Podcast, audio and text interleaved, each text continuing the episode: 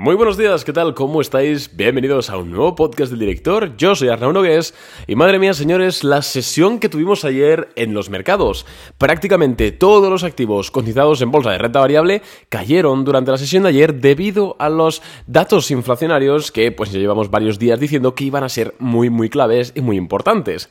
El Nasdaq, el S&P 500 y el Dow Jones terminaron con el peor día de todo lo que llevamos de 2024, es decir, ayer fue la peor sesión en bolsa de todo lo que llevamos de año, pero desde luego la palma se lo llevó el Russell 2000, el índice de pequeñas y medianas empresas, que obviamente por autonomía y por extensión son las empresas que más afectadas se ven por eh, el, sí, el debate sobre cuándo van a bajar los tipos de interés la Reserva Federal, es decir, está estrictamente ligado a los datos de inflación.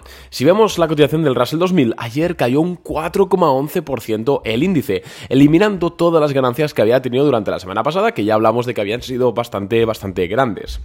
Es cierto que hoy en el premercado está rebotando un 1%, pero bueno, de momento la caída es bastante palpable y no creemos que la recupere en, vamos, en hoy ni mañana, seguramente.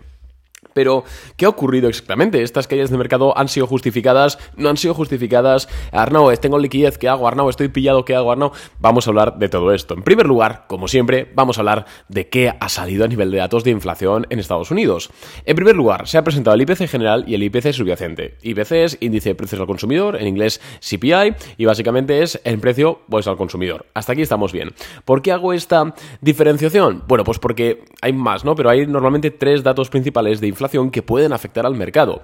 El IPC, que es el que tuvimos ayer, el IPP, que es el índice de precios del productor, es decir, la inflación al productor, la inflación en origen, que suele ser un indicador adelantado, el IPC es un indicador atrasado, pero el IPP, como normalmente la inflación que tienen los productores la repercuten o bien a, otras empresas que luego repercuten al consumidor o directamente al consumidor, pues eh, funciona como un indicador adelantado. Y luego tenemos el PCE, el índice de precios eh, de consumo personal. Bien. ¿Por qué digo esto? Digo esto porque el IPC es un dato importante, por supuesto que sí, pero no es eh, palabra de Dios, en el sentido de que puede ser que el viernes tengamos un dato de IPP muy bueno y luego en la semana que viene creo que es tengamos un dato de PCE excelente y los mercados pues vuelvan a romper máximos históricos con bastante eh, facilidad. Quiero decir, no es algo definitivo. Además, y ahora vamos ya con los datos, se esperaba que el IPC general se situase en el 2,9% interanual. Recordemos que estamos hablando de los datos de enero. Aunque estemos en febrero, los datos son de enero, de 2024.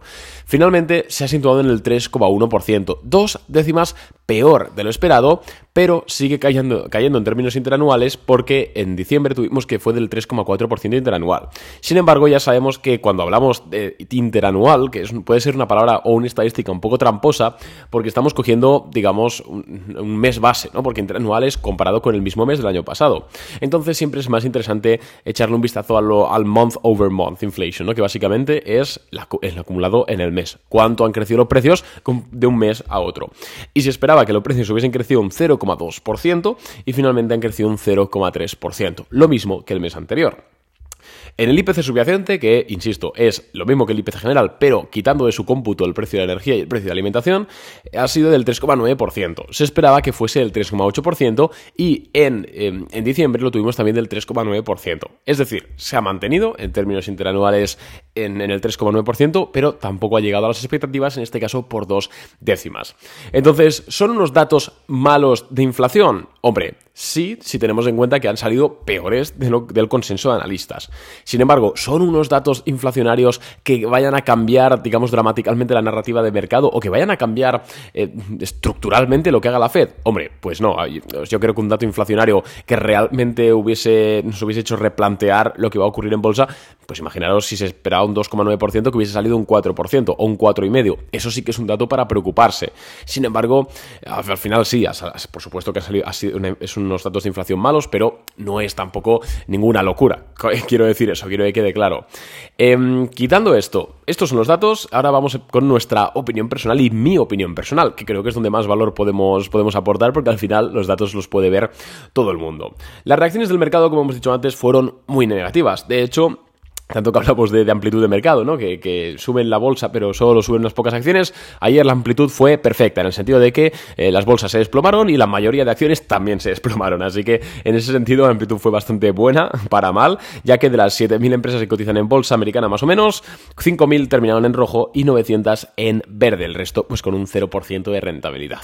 Bien, es eh, qué esperar, ¿no? ¿Qué podemos esperar ahora de los mercados? En primer lugar, yo siempre que hay un dato que más o menos eh, mueve bastante los mercados, eh, hago una cosa muy, muy importante. Primero, ajustar los stop loss, eso desde luego, y segundo, solo dejar dos sesiones de gracia, que le llamo yo, para ver cómo acepta el mercado este movimiento. Muchas personas vieron la caída ayer y ¡pum! se lanzan a comprar. Y no digo que esté mal, por supuesto que no. La verdad es que en bolsa no hay nada que esté bien o que esté mal, sino que, que algo esté bien o que esté mal lo definirá si ganas dinero o no con ello, ¿no? Es evidente.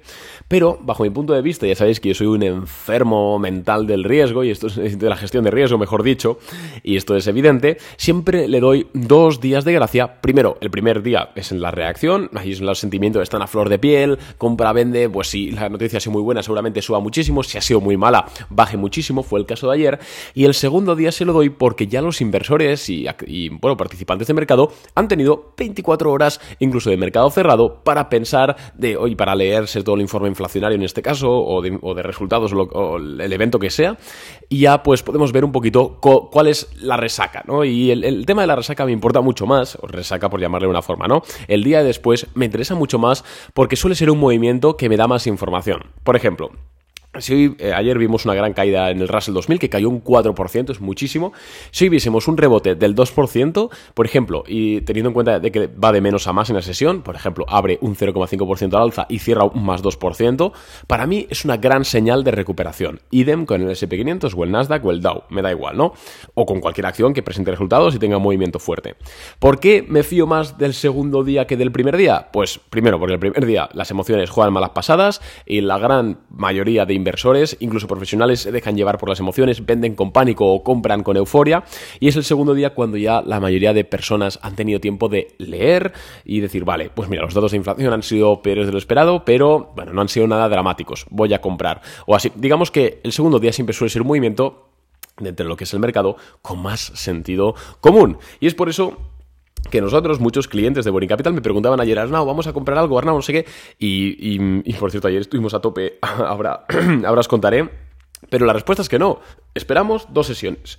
Em, como mucho, mucho, mucho, muy pronto, si viésemos algo muy bueno que digamos, ostras, es que tenemos que comprar, compraríamos hoy hacia el final del cierre de la sesión, para haber visto todas las horas principales. Pero vamos, lo más probable es que lancemos otra idea de inversión, es decir, compremos acciones de otra empresa que ya tenemos varias miradas, tenemos todavía que decidir, ¿no? Pero tenemos varias miradas, seguramente entre mañana, pasado o incluso hasta el viernes. Eso seguramente sea em, eh, cuando compremos una nueva idea de inversión en Boring Capital. Insisto, no está mal que comprasteis ayer, que compraseis ayer, o compréis hoy, o hagáis lo que queráis.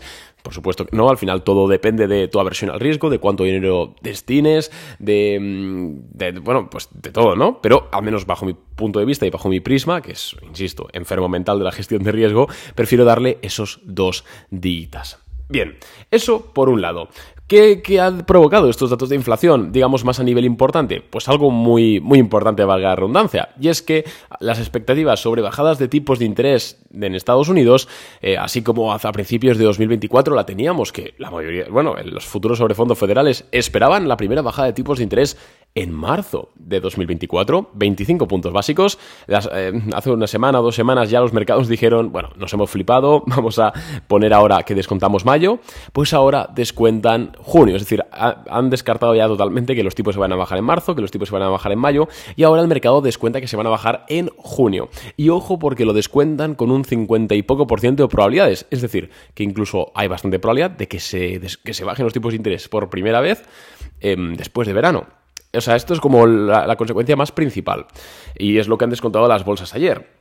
Bien, esto por un lado. Por otro lado, ¿qué hicimos o qué nos pasó ayer nosotros en Boring Capital? Nosotros, como la mayoría de los que me estáis escuchando seguramente, nos saltó un stop loss, en este caso nuestra posición de Sentinel One, le perdimos un 4 con algo por ciento, no recuerdo exactamente, y no pasa absolutamente nada, venimos de ganarle un 7 y mucho a, Google la semana pasada, no, pues no, no pasa nada, el mercado es así, a veces hay datos y es a lo que te expones, siempre con stop loss teñidos y gestión de riesgo. Es cierto que hay muchos clientes que no les saltó el stop loss o que compraron rápidamente y es verdad que la acción se recuperó, así que muchos, muchos clientes em, están ganando dinero o han recuperado gran parte de las pérdidas y me alegro por ellos, pero nosotros em, al final por, por, nuestro compromiso con la transparencia tenemos siempre que reportar lo que hacemos oficialmente y el resultado oficial ha sido un menos 4,5%. Lecciones que nos deja este, este movimiento del mercado, que siempre es muy importante verlo. Eh, lo primero es tomar beneficios, ¿vale? Es súper importante. A veces cuando compramos una empresa, una acción y vamos teniendo razón, ¿no? El mercado nos da la razón y está subiendo, muchos de nosotros somos reticentes a vender, ¿no? Y es cierto que, joder, ¿para qué vas para qué vas a vender algo que tiene buena pinta y que sigue subiendo? Pero en ocasiones hay que siempre em, valorarlo, y, más que valorarlo, ponerlo en contraposición con el riesgo que estás asumiendo. La toma de beneficios es algo crucial en bolsa. Cuando nosotros le ganamos un 7, un 8, un 10, un 15% a una empresa, siempre es interesante tomar algo de beneficio, aunque siga pintando bien, porque recordemos que lo que tú tienes no es un beneficio, es una ganancia no realizada. Entonces, ¿qué pasa? Que si tú mantienes acciones, por mucho que hoy estés ganando un 15%, si mañana presenta resultados, o mañana hay un dato inflacionario, o pasa cualquier cosa, eso vas a perder gran parte de estos beneficios, si no incluso te vas a poner en negativo. Entonces, en bolsa, como lo que queremos es ganar dinero, siempre hay que estar realizando beneficios. Y en ocasiones, ¿vale? Por, por, por, por naturaleza, realizarás beneficios de una empresa que luego sigue subiendo, pero ese es el precio a pagar. No te preocupes por eso. Ejemplos que hemos tenido. Mira, pues en el último, los últimos 30 días eh, por ejemplo, UPath, que fue una empresa que compramos en Boring Capital, que la vendimos con un 4% de rentabilidad en unos días, no, recuerdo, 3 o 4, algo así, no es mucha rentabilidad, pero hombre, pues un 3 o 4% de rentabilidad en, un par de días, pues viene, viene de lujo, ¿no? Un riesgo relativamente bajo. ¿Por qué la vendimos nosotros y realizamos ese 4% de rentabilidad? Estoy hablando de esto hace unas 3 semanas, algo así, 4 y quizás, pues lo vendimos porque teníamos la decisión de tipos de interés de la Fed y la rueda de prensa de Powell y de hecho la vendimos y se desplomó. Quiero decir, a veces eh, es interesante realizar beneficios, sobre todo cuando se acerca una fecha señalada en el calendario donde existe un riesgo de perder. Por ejemplo, la semana pasada nosotros compramos Google el día 2 de febrero y la vendimos el viernes pasado em, con un 7 o un 8% de rentabilidad, por ahí andaba, no recuerdo exactamente. ¿Qué pasa? ¿Por qué realizamos los beneficios? Ostras, pues porque teníamos ya un beneficio acumulado interesante y al final en bolsa no ganamos hasta que no vendemos las acciones. Además, teniendo en cuenta de que, bueno, pues esta teníamos ya otra posición en Sentinel One en este caso, y también eh, que pues teníamos datos de inflación y en definitiva dijimos, oye, pues mira, vamos a liquidar Google, vamos a hacer eh, vamos a hacer caja en Google perfectamente, lo, ya ese dinero lo hemos ganado y punto, y pues vamos a quedarnos en liquidez para aprovechar alguna otra oportunidad de inversión o pues simplemente para pues para cubrirnos, ¿no? En el sentido de que pues, realizamos beneficio. Eh, yo creo que es un buen momento para reflexionar sobre si tú eres capaz de hacer beneficios a tiempo.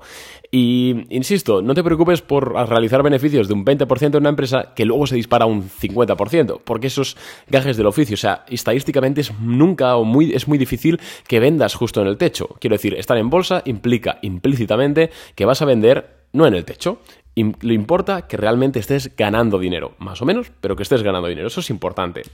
Y luego tema de gestión de riesgo, amigos. Siempre, muy importante.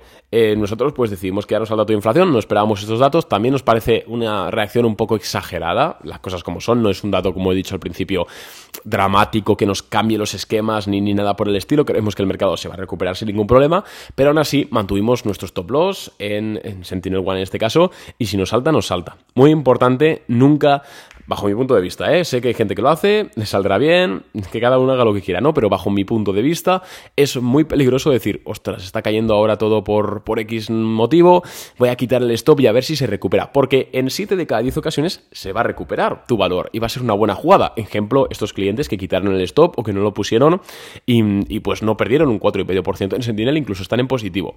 Pero el problema es que en un 30, 20, 10% de las ocasiones ese, esa caída se va a prolongar a la baja. Y ahí estás incumpliendo la, primera ley del, del, inversor rentable a largo plazo en bolsa, que es limitar las pérdidas a tiempo, cortar las pérdidas antes de que el efecto porcentual dañe mucho tu cartera. Entonces yo esto es mi opinión, cada uno que haga lo que quiera, ¿eh? por supuesto, pero yo prefiero perder, arriesgarme a que recupere, cagarme en quien me tenga que cagar, enfadarme lo que me quiera enfadar, pero al final del día he limitado mi pérdida y es un 4% en este caso, o un 5 o un 10 o lo que sea, no importa, mientras no sea más de un 8 o 10, cuidado con, a partir de 8 o 10 ya, ya puede ser complicada recuperar eso, pero eso se recupera y seguramente lo recuperemos en Boring en las siguientes semanas, sin ningún tipo de problema, sin ningún tipo de problema. Así que nada más de momento, espero que os haya gustado este podcast, espero haber aclarado el tema de, la inflación, espero haber aclarado nuestra posición al respecto, que si, bien es cierto que es una inflación mala, habrá que también ver el dato del PCE y el dato de IPP. Nosotros creemos que el mercado se va a recuperar, pero eso no quita que eh, pues sigamos de forma prudente y con gestión de riesgo. Así que nada más de momento. Espero que te haya gustado, espero que te haya gustado este podcast y espero que no hayas perdido mucho durante el día de ayer. Incluso sé que muchos de vosotros habéis ganado. Así que nada más de momento, un abrazo y nos vemos en la apertura del mercado. Adiós.